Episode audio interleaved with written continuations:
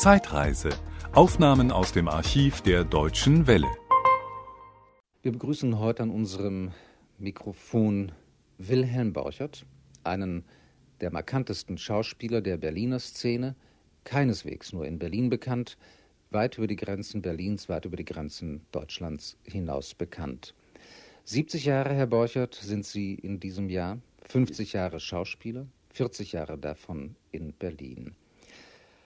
Würden Sie eigentlich mit der Erfahrung von heute und allem dem, was Sie so erlebt haben, wenn Sie wieder die Wahl hätten, noch einmal Schauspieler werden mögen? Ja, selbstverständlich sind die Voraussetzungen, unter denen ich im Jahre 1927 zum Theater ging, völlig andere.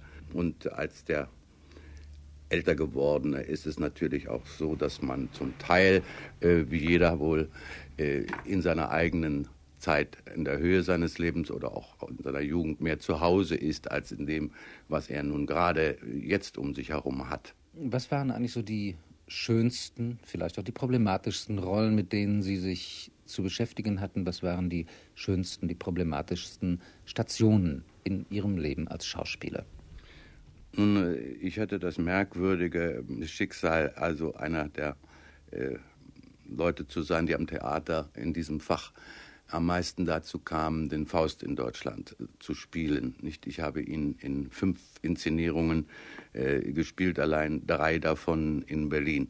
Und die Auseinandersetzung mit dieser äh, interessanten, aber doch äh, in der schauspielerischen Verwirklichung sehr schweren Aufgabe, ist es mir immer wieder ein Neues gewesen, an die Sache heranzugehen. Ich habe es auch in einer Freilichtaufführung in den Festspielen in Hersfeld habe ich die Rolle auch gespielt. Zuerst habe ich damit begonnen als Novize sozusagen in Köln, mein erster Faust, und dann habe ich ihn hier unter Langhoff und äh, unter Barlock und äh, vor allen Dingen auch den zweiten Teil unter Regie von Ernst Schröder gespielt das äh, naive Herangehen an die Rolle der, in der Jugend äh, wird dann nachher durchsetzt durch immer mehr problematischere Überlegungen. Der Faust ist ja so etwas wie eine Standardrolle von Ihnen, gewissermaßen Ihr Markenzeichen. Eine Station hatten wir vergessen bei Ihrer Faustdarstellung, nämlich Sie haben den Faust, glaube ich, das erste Mal als Schüler in einer Schüleraufführung gespielt. Ja. Äh, vielleicht sollten wir ruhig einmal über, darauf kommen, wie Sie überhaupt Schauspieler wurden, was Sie dazu bewogen hat, diesen Beruf zu ergreifen. Allerdings ist es nicht, äh, wie es oft äh, geschrieben worden ist, äh, der Faust Goethes gewesen, den ich da gespielt habe, sondern das alte Puppenspiel. Und selbstverständlich war auch dieses Erlebnis als Schüler die Anregung, überhaupt doch zum Theater zu gehen. Ich wurde dann zum Teil durch Einfluss meiner Eltern, die mich gerne in einem bürgerlicheren Beruf gesehen hätten, Bibliotheks Anwärter, Kandidat oder wie man es nennen will, an der Staatsbibliothek. Ich bin da auch ein Jahr lang beschäftigt gewesen, dann hielt es mich aber nicht mehr, dann riss es mich doch und ich nahm also Unterricht und bei der Reicherschen Hochschule landete ich dann als Schüler. Und äh, ich weiß noch, äh, wie man mir sagte, werden Sie doch so berühmt wie Braun, der große Rundfunksprecher seiner Zeit. Man sagte nicht wie Werner Kraus, sondern nannte diesen Namen, nicht wahr? Damit ja, Sie geben die Stichworte, die Stichworte purzeln förmlich. Sie haben immer schon sehr viel mit dem Funk auch zu tun gehabt.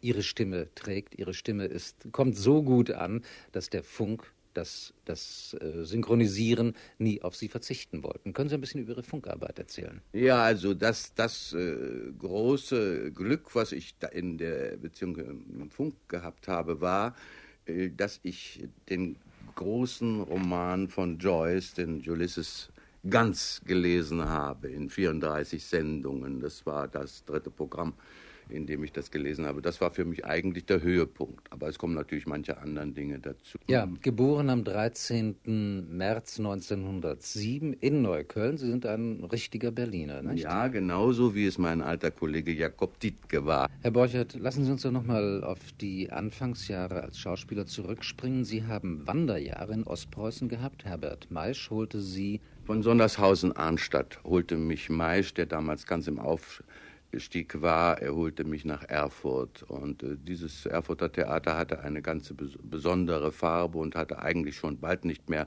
äh, etwas wie Provinzniveau zu nennendes an sich. Nicht? Er hat zum Beispiel äh, dauernd jeden, jeden Sonntag war da eine äh, Matinee, sei es mit Jering, sei es mit Kerr, alle diese Leute, Walter von Molo, wer es auch war. Das war für mich schon ein äh, großer Glücksfall, dass ich an diesen großartigen Mann gekommen bin. Dann gingen Sie nach Köln und von Köln holte Sie Eugen Klöpfer nach Berlin. Ja. ja. Äh, hier war meine wesentliche Antrittsrolle. Ich hatte kleineres schon vorher gespielt. Äh, zunächst erstmal der Ferdinand in Kabal und Liebe, den ich auch vier, fünf Mal in meinem Leben gespielt habe. Aber es war meine erste Rolle am Theater überhaupt, nämlich 1927 in äh, Ostpreußen als ganz junger frisch gebackener Schauspieler. Und es war zehn Jahre später auch meine Antrittsrolle mit äh, Hilde Körber als Luise in Berlin. Die Bandbreite ihrer Rollen ist ja enorm. Die Bandbreite ihrer schauspielerischen Möglichkeiten. Sie reicht von der Moderne zur Klassik oder von der Klassik zur Moderne. Sie haben Schiller gespielt, Lessing, Ibsen, Tschechow, Barlach, Wedekind. Also man könnte sehr, sehr viele Autoren aufführen, sehr viele Schriftsteller.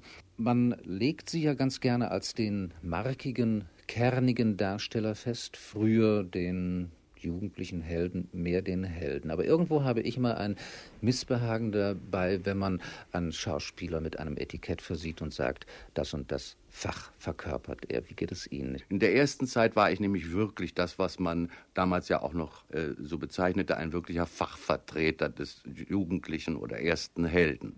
Aber äh, die Kriegswende brachte nicht nur für die Welt, sondern auch für mich einen völligen Umschwung, auch durch sehr persönliche und sehr äh, leidvolle Dinge, die ich zu erleben hatte am Kriegsende. Äh, das problematische, etwas dunkle, ambivalente äh, des Menschen tat sich mir immer mehr auf hatte eigentlich, möchte ich sagen, sein Hauptkennzeichen schon gleich nach dem Kriege 47, als ich zum ersten Mal den Wojciech spielte. Von da ab ging eigentlich ein, das war wie wegweisend. Was halten Sie von der Demontage, wie man es nennt, der Klassiker? Wir schreiben 1977 und wir müssen einen Klassiker, der sich bewährt, am Abend im Jahre 1977 spielen.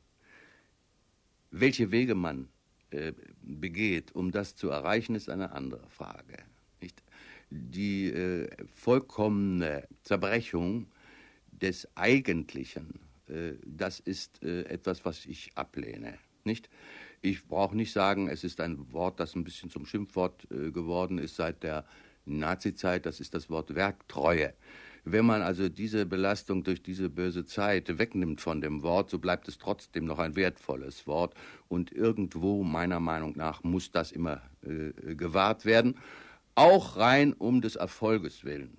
Der Abend zeigt es meistens, ja, dass äh, die Häuser sich auch nicht gerade füllen dadurch, dass man äh, meiner Meinung nach diese Sünde äh, begeht. Herr Borchert, wir sitzen hier in Ihrem Frohnauer Haus, in Ihrem, ja, wie soll ich es nennen, Studierstübchen vollgepackt vom Fußboden bis zur Decke mit Büchern. Sie sind, das merkt man nicht nur an dieser Atmosphäre, ein sehr fundierter Schauspieler. Sie durchdringen die Dinge geistig, um es vielleicht ein bisschen hochgestochen zu nennen.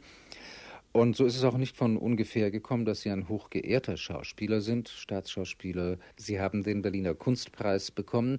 Sie sind Mitglied der Akademie der Künste. Was bedeuten Ihnen Ehrungen? Der Kunstpreis war für mich natürlich eine kolossale Bestätigung. Was bedeutet für Sie eigentlich der Satz oder das, was man mit dem Satz umschreibt, die Nachwelt Pflicht dem Mimen keine Grenze? Ist das irgendwie eine herbe Angelegenheit oder ist das gar nicht so tragisch, wie sich das anhört. Was ist das Überleben? Nicht wahr? Es ist die Stimme, nicht, äh, die wir also, meinetwegen von mir auch, nicht wahr, äh, wiederholt auf verschiedenen Bändern liegen haben, nicht?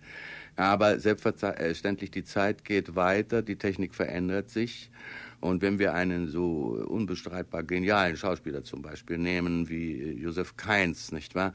Äh, ja, wir können uns ja doch kein Bild machen von dem, was da an Platten besteht, nicht wahr? Im Gegenteil, man würde eventuell dazu äh, versucht sein zu sagen, wieso Kainz so ein großer Schauspieler, wenn er äh, sein oder nicht sein so spricht, ja? Äh, man muss auch überlegen, denn er hat es ja wahrscheinlich nicht so gesprochen, sondern der damalige Mann, der diese Platte aufnahm, hat zu ihm gesagt, Herr äh, kein stehen Sie bitte genauso und sprechen Sie möglichst langsam.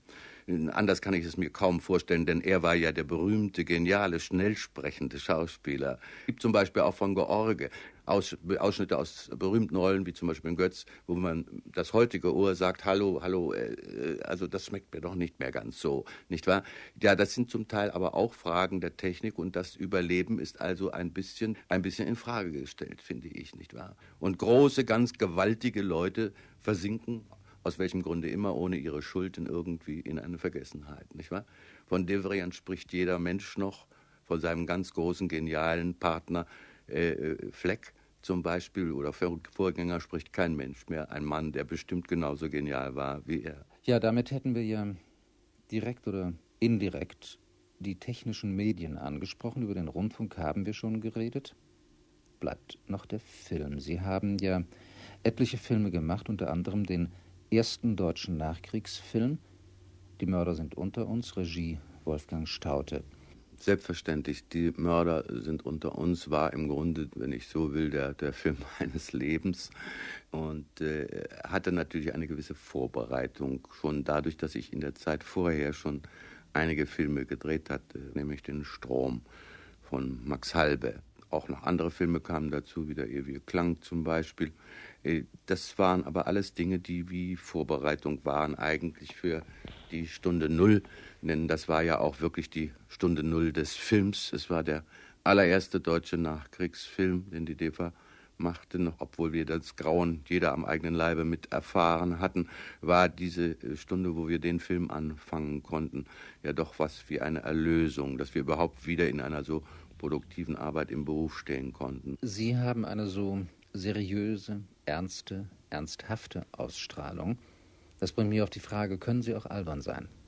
Ja, und da muss ich sagen, das ist ein Manko, ich habe es auch schon neulich mal erwähnt, es ist äh, ein Manko, dass ich zu wenig äh, an äh, komische Dinge gekommen bin. In Berlin eigentlich, in der Provinz schon. Liebe der vier Obersten. Das ist wahr. Nicht wahr, der russische Oberst darin war eine wirkliche äh, Probe davon, was da so bei mir äh, drin ist. Das ist so das Schicksal jedes Schauspielers. Irgendeine, ein Sektor fällt irgendwo aus und äh, man kommt nicht dazu.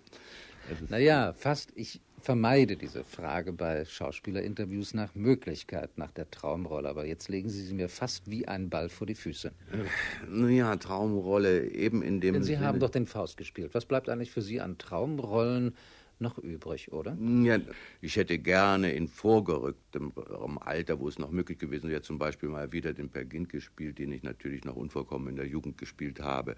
Äh, das sind so Wünsche, die man äh, sicherlich wäre bei Strindberg äh, manches für mich zu holen, das ist gar keine Frage. Zu Beginn dieses Gespräches mit Ihnen, Wilhelm Borchert, sagten wir 50 Jahre Schauspieler, 40 Jahre davon in Berlin.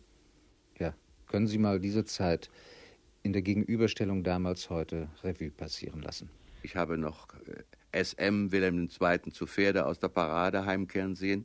Ich habe an der Straßenseite in Neukölln äh, ein bisschen Flucht oder Hilfe suchen müssen von den äh, Schützen, die auf dem Rathaus Neukölln standen in der Zeit der Kommunistenbekämpfung äh, und diesen Krawallen in Berlin. Selbstverständlich ist dann auch diese Zeit ein Background, möchte ich sagen, für eine vollkommen andere Welt, die im Theater möglich war. Der Einbruch, der da geschah im Theaterleben, der war ja bestimmt mindestens fast so groß wie der, der nach 45 äh, eintrat, nicht? die Zeit des Expressionismus, äh, die eine völlige Ablösung vom alten Hoftheater brachte, vollkommen neue Themen, menschliche, demokratische, äh, utopistische Dinge aufs Tapet brachte, die für mich, wenn ich sie jetzt auftauchen sehe in der jetzigen Literatur, mich ja sofort erinnern und sagen, hallo, alles schon da gewesen, wie Benakiba sagt. Äh, nicht, wir finden absolut Ähnliches schon bereits in der Literatur in der 20er Jahre. Das war ein Podcast aus dem Archiv der Deutschen Welle. Schön, dass Ihnen das Angebot gefallen hat. Empfehlen Sie uns doch bitte weiter. Deutsche Welle. Mehr unter dw.com.